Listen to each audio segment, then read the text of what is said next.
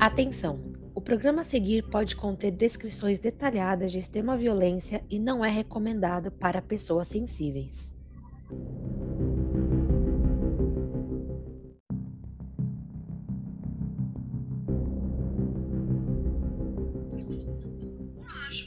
garoto, porque ele era muito novo. Acredito que foi o garoto mesmo, porque é, todos, tudo aponta que foi ele. Isso aí para mim é coisa de profissional. A cena de crime fala por si só. As opiniões também se dividem entre os especialistas. Nós convidamos três estudiosos para discutir as causas do crime e os rumos da investigação. Pelo que eu vi na cena do crime, pelo que eu ouvi até agora dos depoimentos, pela idade da criança e o que está se tentando atribuir que ela fosse tivesse a capacidade para fazer todo esse planejamento, todas essas ações, não acredito mesmo. Mas nesse, até esse momento, essa hipótese do ter sido o menino o autor é a que mais encontra elementos na investigação. A forma com que esses disparos foram feitos de forma precisa levam a acreditar que a possibilidade de ser ele é muito pequena.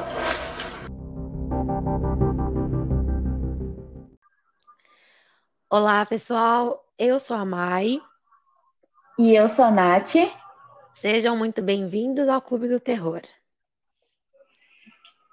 No caso de hoje, nós vamos falar sobre a chacina da família Pesseguini, um dos casos mais mal explicados da história desse Brasil. No dia 5 de agosto de 2013, às 18 horas, cinco membros da família Pesseguini foram encontrados mortos dentro de casa na Brasilândia, zona norte de São Paulo.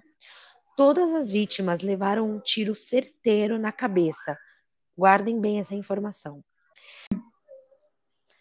As vítimas foram Andréa Regina Bovo Pesseguini, cabo da primeira companhia do 18º Batalhão da Polícia Militar, Luiz Marcelo Pesseguini, sargento da rota, Benedita Oliveira Bovo, mãe de Andréa, Bernadette Oliveira da Silva, irmã de Benedita, e Marcelo Eduardo Bovo Pesseguini, filho do casal de policiais e suspeito de ter executado o crime. Sim, um garoto de 13 anos é o principal suspeito. Nath, conta pra gente quem era o Marcelinho. O Marcelinho, ele é descrito como um adolescente tímido, calmo, caseiro e muito apegado à família. Ele costumava ser descrito dessa forma. O jovem estudava em uma escola particular, também na zona norte da capital, e professores o consideravam um bom aluno. E até pelo Facebook, uma professora do Marcelo fez um desabafo que eu vou ler agora aqui para vocês. Está sendo muito difícil, uma dor que não se explica. Dei aula para ele hoje. Conversei, brinquei, dei risada, dei um abraço tão gostoso e agora acabou, escreveu ela após saber da notícia. Ele sofria de uma doença congênita, a fibrose cística, que não tem cura e afeta o sistema respiratório. Médicos teriam dito que o menino dificilmente chegaria aos 4 anos de idade, mas ele respondeu bem aos tratamentos e completou 13 anos. O garoto também tinha diabetes e fazia uso de insulina. Gente, é muito bom vocês lembrarem dessa informação sobre esse, essa doença que o Marcelo ele tinha, que é um problema respiratório. Então, quando fazia exercícios ou carregava coisas muito pesadas, assim, a pessoa já fica meio que cansada, então dificulta na respiração. Quando chegava na escola, Marcelo passava horas no computador. No perfil que tinha no Facebook, a foto dele era um personagem de um jogo de videogame que gostava, que é um dos protagonistas de uma seita de assassinos em busca de vingança, na época da Renascença. O jogo é recomendado para maiores de 18 anos e é importante frisar isso porque, em uma das teorias da polícia, o jogo foi um grande influenciador. Sim, acredita-se que o jogo fez uma lavagem cerebral em Marcelinho. Cara, Amiga, o que, que você acha disso, cara? Pleno século XXI, né? As pessoas ainda têm esse pensamento super arcaico de que você pode ser simplesmente, uh, sei lá, manipulado por um jogo de videogame. Assim, Sim, eu tipo, não entendo. Não é porque É, não é porque eu tô jogando um jogo de, video, de futebol que assim eu vou querer ser aquele aquele cara que joga bola toda hora e vai viver de. Não, não gente. Né? Vamos pensar um pouco sobre isso, assim, sobre essa teoria que é extremamente extremamente bizarra, assim, eu acho que é uma coisa para se pensar, né? Nossa, com certeza, para dizer o mínimo, né? No mínimo é bizarro. É, bom, antes da gente partir para as teorias, vamos tentar entender melhor o que aconteceu, segundo o inquérito da polícia. Meio-dia do dia anterior ao assassinato, a família teria ido ao cinema. Tudo normal até aí. Mas parece que Marcelinho havia ligado para um coleguinha mais tarde naquele dia, dizendo que ia matar seus pais. Meia-noite, vizinhos dizem ter escutado dois tiros. Após isso, viram a luz da sala sendo acesa e ouviram mais três disparos. Pelo que dizem, Marcelinho sabia manusear arma de fogo. Parece que os pais dele já haviam ensinado para ele como fazer isso. Entende-se que Marcelinho atirou no pai, que dormia em um colchão na sala. Ao ouvir o disparo, Andréia, sua mãe, veio correndo e Marcelinho atirou nela por trás. Feito isso, ele foi até os fundos da casa, onde havia uma outra residência, onde dormiam sua avó e sua tia-avó. Pelo que se sabe, nenhuma delas estava acordada no momento dos disparos. Segundo a polícia, tudo aconteceu em 10 minutos. Gente, em 10 minutos ele foi capaz de dar um tiro certeiro na cabeça de todo mundo. Escutaram apenas três disparos, sendo que eram quatro pessoas. Uh, nossa, é. assim.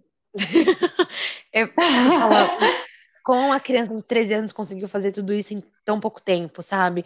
E na condição de saúde que ele tinha, assim, não ficou nervoso, não, nada. Sim, aí você lembra é, exatamente da, da doença que ele tinha, que era uma doença respiratória, assim.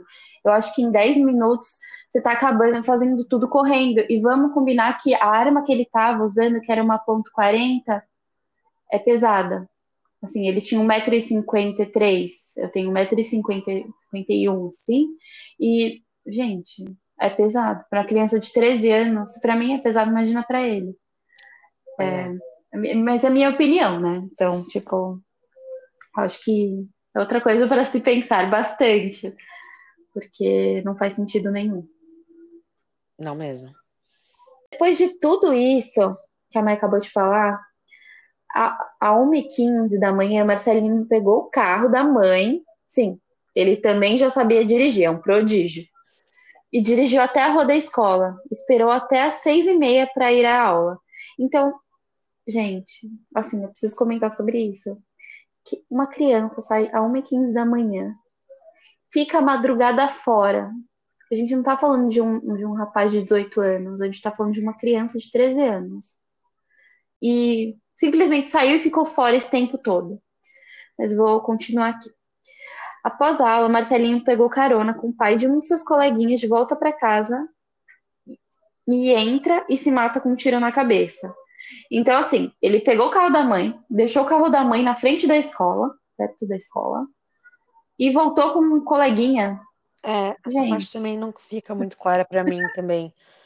Tipo, ele simplesmente não ficou claro o carro. É. E a arma do crime foi encontrada em sua mão esquerda, embaixo do seu corpo. Nós vamos deixar algumas imagens para vocês darem uma olhada da reconstituição da cena para vocês lá no Instagram, para vocês pensarem sobre, sobre esse caso e entenderem como que a gente está descrevendo essa cena ele, é, um dos coleguinhas do Marcelinho disse que naquele dia, durante a aula, ele havia dito que matara seus pais e que ia fugir porque tinha um cartão de crédito da sua avó. Inclusive, uma professora questionou Marcelinho sobre seu material escolar. E ele informou que havia se confundido e trocado as mochilas. Soube-se mais tarde que na mochila que Marcelinho levou para a escola naquele dia haviam roupas, rolo de papel higiênico, uma carteira com 350 reais, uma faca e um, ferro... e um revólver enferrujado, calibre 32, da marca Taurus.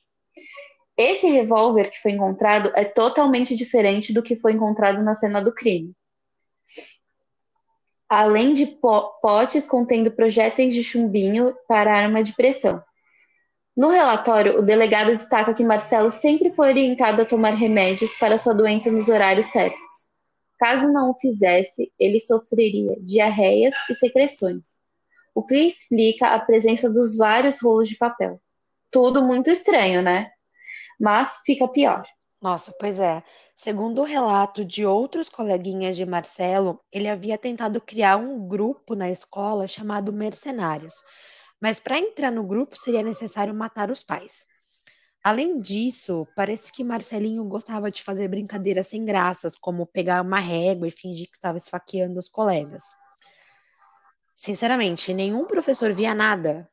E se via, Gente. por que, que não chamou os pais para conversar, né? Que tipo de escola é essa? Só me avisa para eu nunca colo querer colocar Exato. nenhum filhos nela. Eu tenho, eu tenho uma. Minha, minha tia, ela é professora. E, gente, ela sempre me conta histórias, assim, de alunos que são um pouco mais rebeldes, assim. E ela sempre tá chamando atenção, sempre tá prestando atenção, tipo, bastante atenção pro comportamento dessas crianças que são mais rebeldes. E, gente, como que uma professora escuta isso e deixa simplesmente passar, sabe?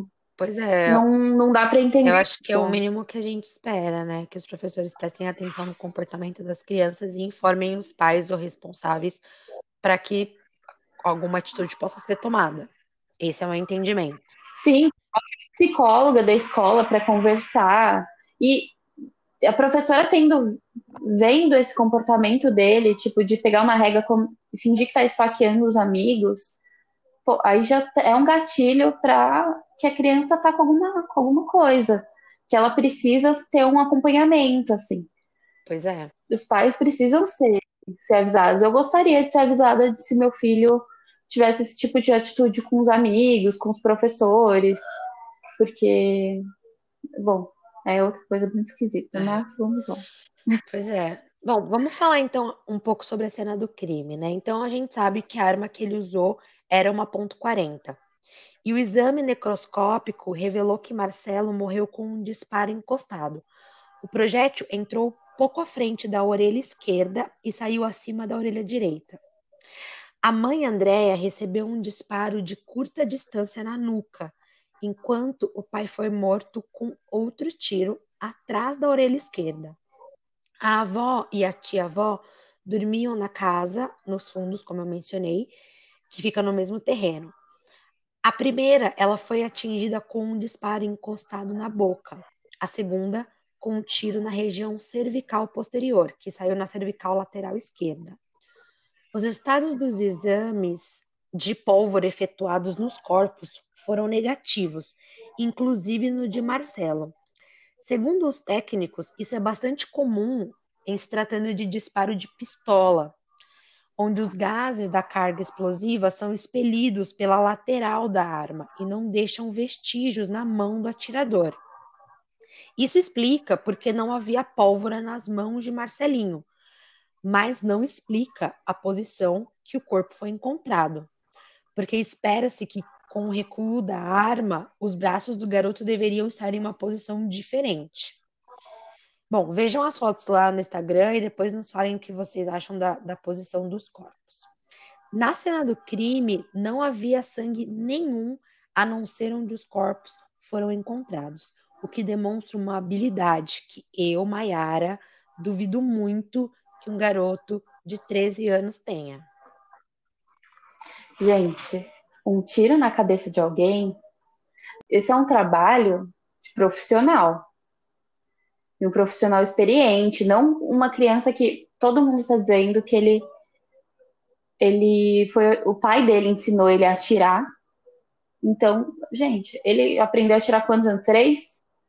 Mesmo assim, né? Vamos com. Mesmo que ele tenha aprendido com seis anos, eu acho que para você ser bom nisso, você tem que praticar muito. Cara, é que nem assim. Sim. Uma analogia super boba, mas você anda de bicicleta, mas você faz manobra com, as, com a sua bicicleta? Não, se você não praticar bastante, não. se você não treinar, enfim. você aprender a manusear uma arma é uma coisa. E também a gente sabe que ele tinha algumas armas de airsoft e tudo mais que tem totalmente um peso diferente, enfim. E, e não é usada para matar. Então, é, para mim também, por uma cena de crime tão limpa, assim, é, me parece uma coisa de uma pessoa que sabe muito bem o que está fazendo, muito experiente mesmo. Sim. A mãe era PM, né? Você tinha dito, porque, gente, a PM é treinada para desarmar qualquer pessoa que tá com uma arma na cara dela, então. É, e pessoas que são treinadas para usar a arma. Imagina ela tentando desarmar o filho dela de 13 anos. Eu acho que, né, né, numa, numa briga entre os dois, Não é uma... eu acho que ela ganharia, assim, na minha, na minha opinião. Eu também acho. A história é muito mal contada, né?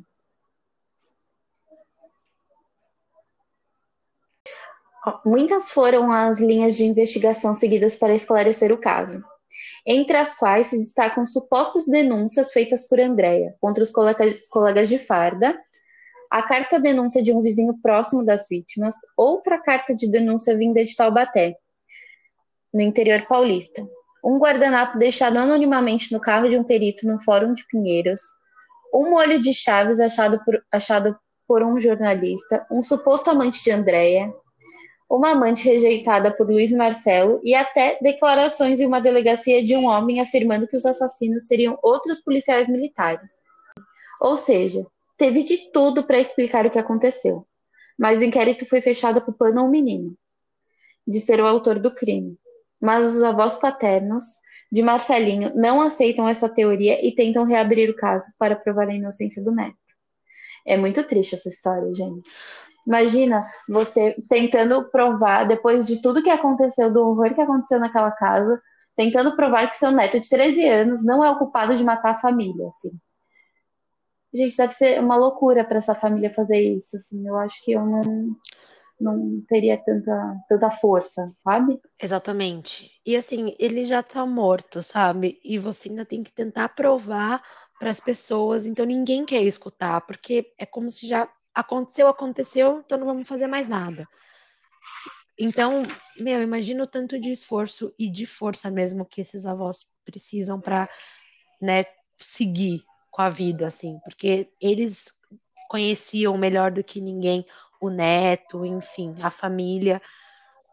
É, é no mínimo, muito triste mesmo que a gente está falando sobre o caso de uma forma que a gente leu, a gente pesquisou bastante para isso, mas a gente não conheceu a família para poder falar esse aqui é culpado, esse aqui não. A gente não conhece, a gente não sabe. Então, ficou ficou isso. Por isso que é tão curioso esse caso, assim, todo mundo fala que foi ele, mas ninguém busca uma outra, ninguém pesquisou mais nada, simplesmente falaram que foi ele e acabou. Essa é a, a posição da polícia. Exato. Acabou, foi ele, e aí vamos encerrar o caso. Ai, pois é.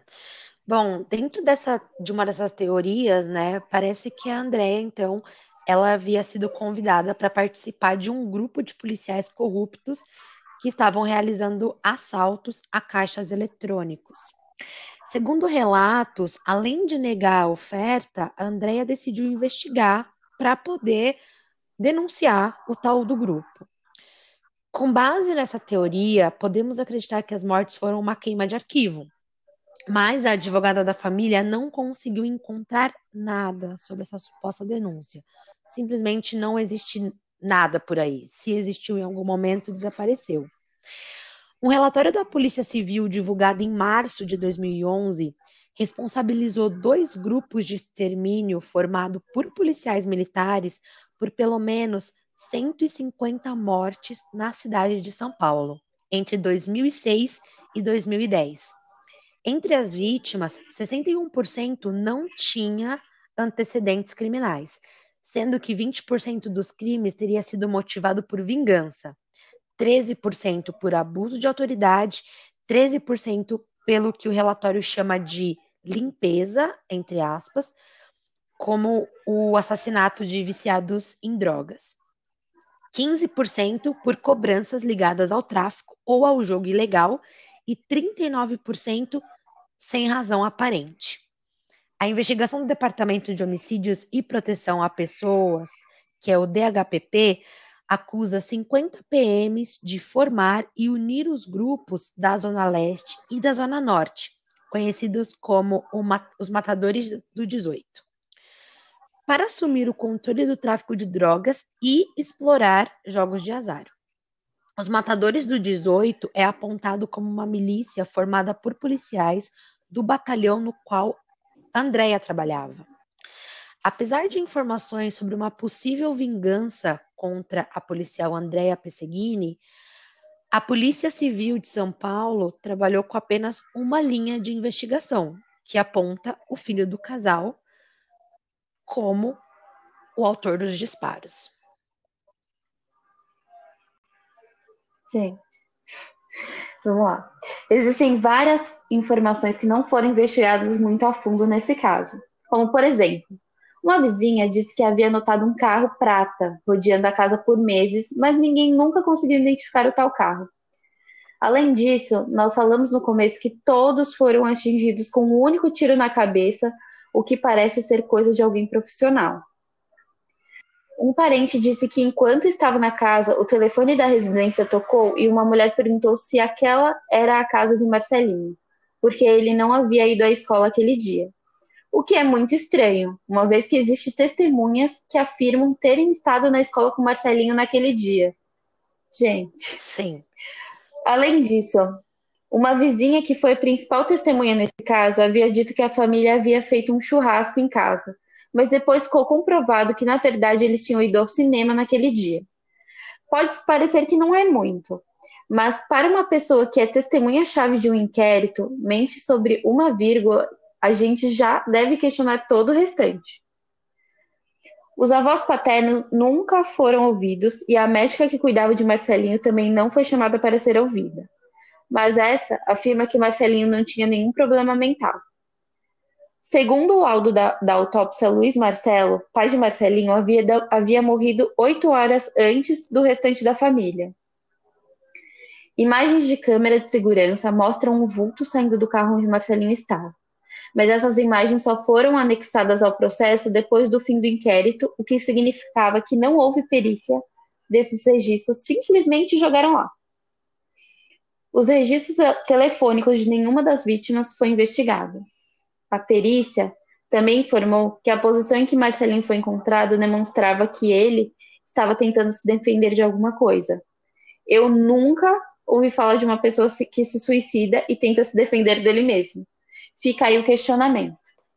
Meu, vamos comentar Gente. assim, é, um tópico por tópico nessa parte, assim, porque é tanta coisa que ficou fora da investigação que é, eu não sei nem como é que, que podem fechar um inquérito desse jeito, sabe? A gente fica se sentindo muito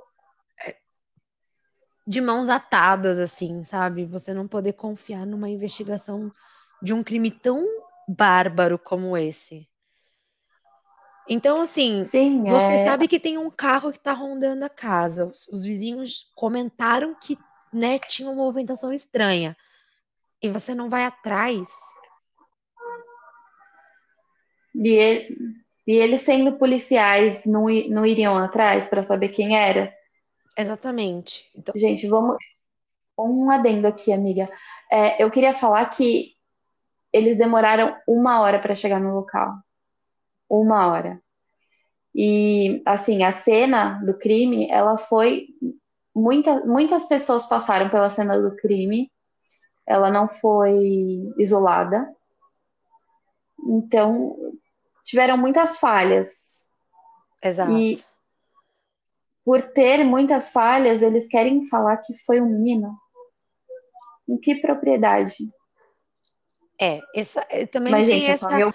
tem, essa, tem essa questão também da vizinha, né? Porque a principal testemunha, você tem uma testemunha-chave num caso como esse, e aí ela fica se contradizendo e tal. Por, pelas pesquisas que a gente fez, a gente viu que não foi só isso que ela se contradiz, mas ficava indo e voltando com as informações. Então, assim, é uma testemunha muito duvidosa, né? É, a gente que não, não, não entende de tudo, né, nesse universo de, de perícia e investigação, mas, poxa, é uma testemunha-chave, sabe, de um caso importante. E, e aí? Você simplesmente vai comprar essa ideia de uma pessoa que não sabe bem o que fala, uma hora fala uma coisa, outra hora fala outra. É uma pessoa que não dá para confiar, né? Com Porque certeza. Se eu vou dar um depo... se eu sou uma testemunha chave, nossa, eu vi isso, isso, aquilo, é um carro prata. Tá, é um carro prata que estava passando por aqui, estava rodeando a casa. Eu vi, gente. É, eu também tinha visto que parece que além desse carro que ficava rondando a casa deles, tinha pessoas que estavam ali ao redor fazendo perguntas meio estranhas, assim, para entender melhor a rotina da família, que também é super estranho. Sim, eu já ia começar a ficar assustada, assim, se, se alguém fizesse isso, mas eles queriam saber uh, o horário de saída, de entrada do, das pessoas da casa, é isso? É, tipo isso, sabe? Então, assim, você, os vizinhos estavam sendo questionados por pessoas sobre isso, tipo, Claro, né? Pode ser uma coisa meio. Ah, você sabe se o fulano vai chegar em casa, que horas e tal, nananã. Parece uma coisa meio boba, mas depois que uma coisa assim acontece, pô, né? Devia acender a luzinha e você falar, cara, tinha alguma coisa realmente muito estranha acontecendo, sabe? eu vou na polícia para fa falar o que aconteceu, que tinha gente perguntando sobre ele. Ex eu iria fazer isso. Exato. É. E assim, eu acho que até deveriam, podem ter ido, mas será que a polícia quis investigar? Também é um questionamento que fica, né? A gente não sabe. É, além disso, a gente estava é um... falando dos, dos avós paternos, né? De como é triste essa questão deles tentarem provar a inocência do Marcelinho. E você falar que eles nunca foram ouvidos, sabe? Para nada, nunca questionaram eles, é, principalmente sobre como era o Marcelinho, se ele era realmente essa criança como os coleguinhas descreviam, né? Se eles tinham um outro ponto de vista sobre a personalidade da criança, nada, nunca foram ouvidos. Simplesmente simplesmente pintaram o Marcelinho como uma, um assassino frio e calculista. Sim. Essa é a verdade. É, para mim parece Não um filme de Hollywood, assim, né? Parece uma coisa meio, sei lá, estadunidense, não sei. Nossa, é... esse caso, ele tem muitas pontas soltas. Sim, e amiga, Gente, é como que pode o pai da família ter morrido oito horas antes do restante da família. Porque, assim, é... decomposição do corpo não mente. Então, o médico legista sabe bem do que ele está falando. Então, como isso é possível?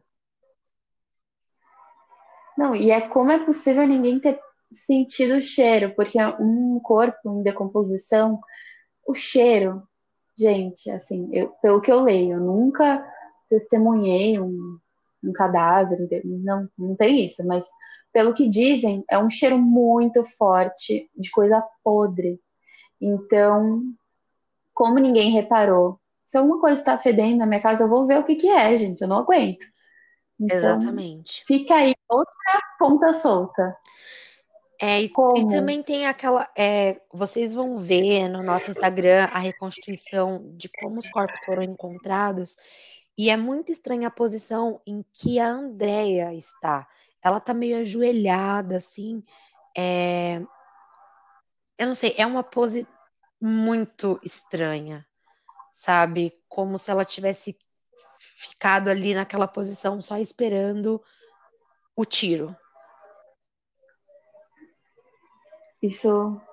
Vocês vão ver as fotos no nosso Instagram e a gente quer muito saber o que vocês estão pensando sobre isso, porque a gente não consegue entender o que de fato aconteceu dentro dessa casa.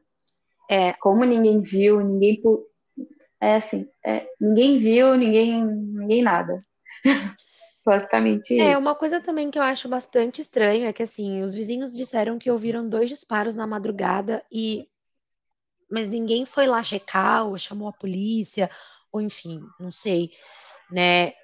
Fez qualquer coisa para entender o que estava acontecendo. Que se você ouve... Se você ouvisse, se você ouvisse um tiro perto do seu, da sua casa, assim, o que que você faria? Cara, primeiro eu ia entrar em pânico e ia falar com a minha irmã.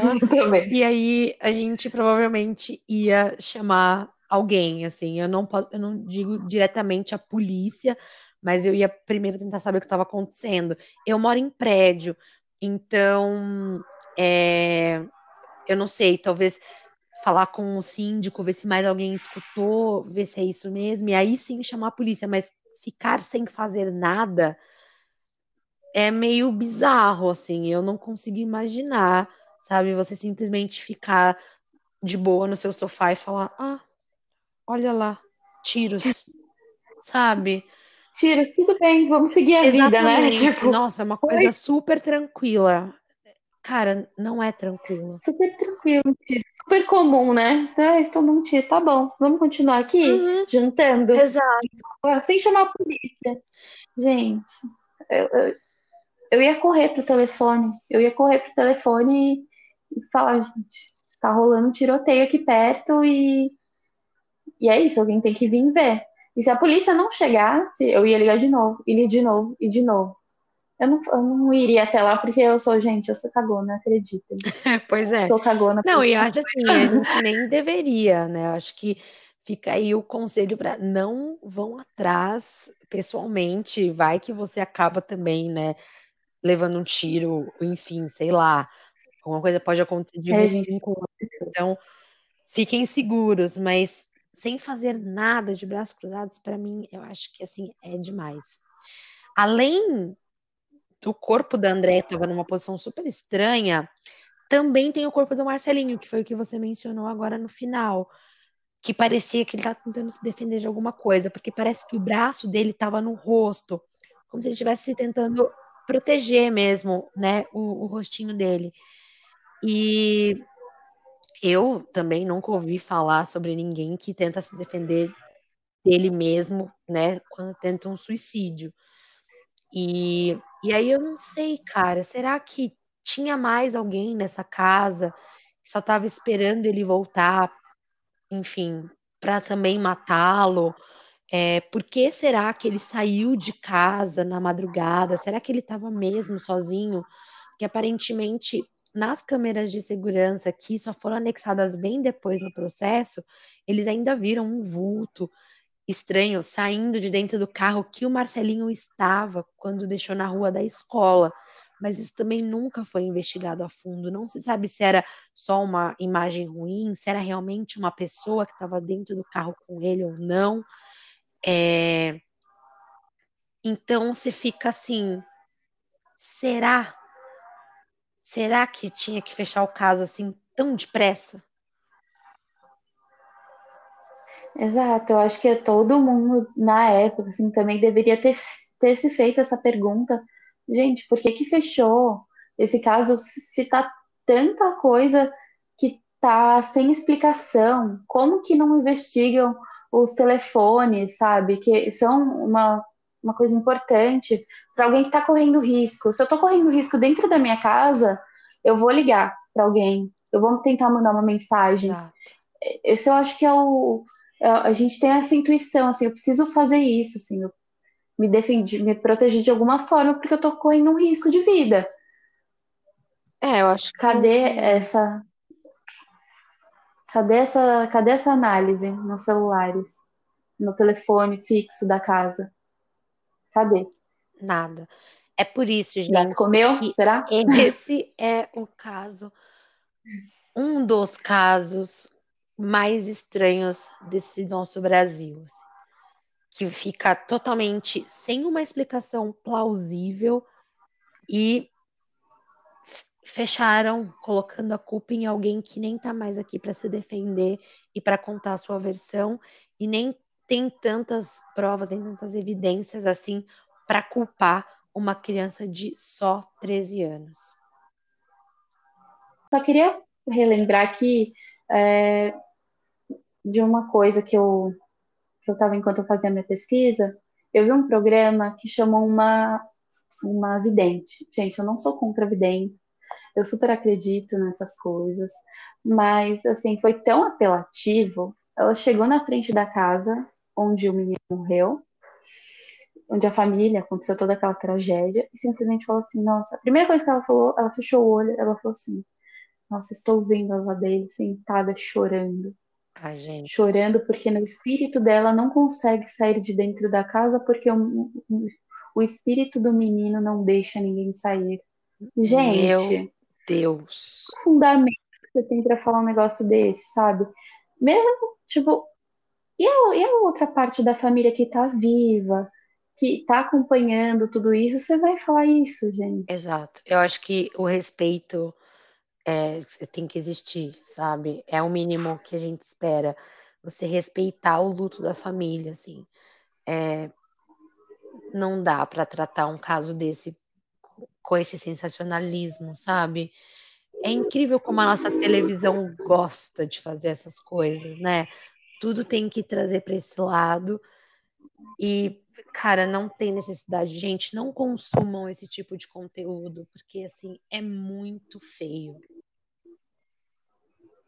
Sim, pesquisem, sabe? Procurem se inteirar sobre o que está acontecendo. Porque, assim, pelo que eu entendi, o menino é demoníaco, ele não deixa ninguém sair de dentro da casa, o espírito dele prende todo mundo. Gente, que isso? é uma criança. Volto a dizer, é uma criança. E, meu, os avós paternos, como que fica essa família? Já mancharam o nome, enfim, é minha opinião, gente, assim, não sei, vocês vão também escutar e vão ter a opinião de vocês, mas é a minha e eu acho que isso não tá certo. Não, com certeza, amiga, eu super concordo com você.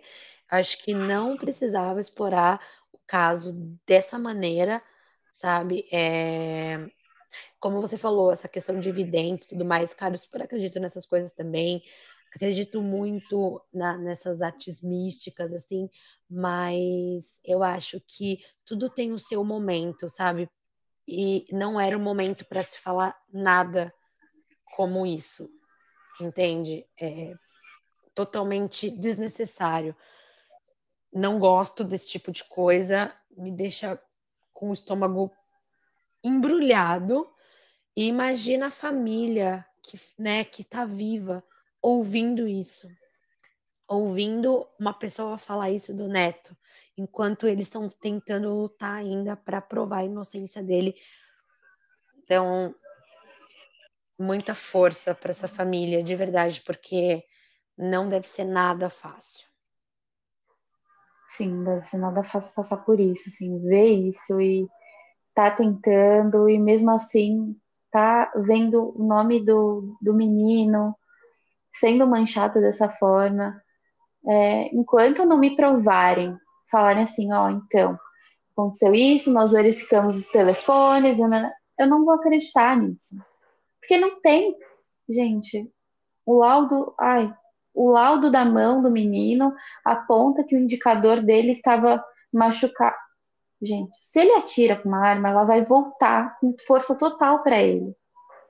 Gente, assim, enquanto não me não falarem assim, olha, aqui a gente investigou tudo certinho, tintim por tintim, e realmente foi o menino. A gente não, não seja assim, sabe? Não seja esse tipo de pessoa que aceita isso e não tem as outras versões do, do caso, assim.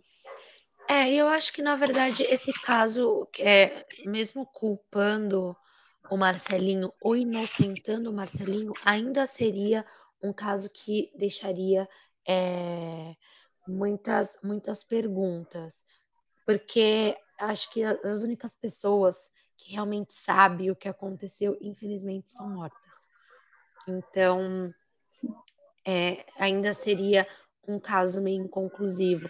Mas eu acho muito irresponsável quererem colocar a culpa numa criança de 13 anos e usando os argumentos que foram usados. Lavagem cerebral por conta de, de jogos, é, que ele tentou criar um grupo de mercenários na escola.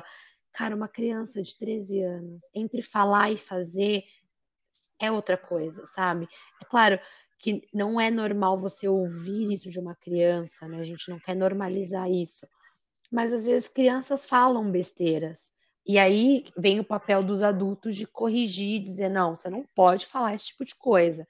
Por que, você está sentindo isso, né? Também tentar entender. É, Mas. Complicado, né? É, não tem como, sabe? É... Agora, tudo, tudo nesse caso é muito esquisito.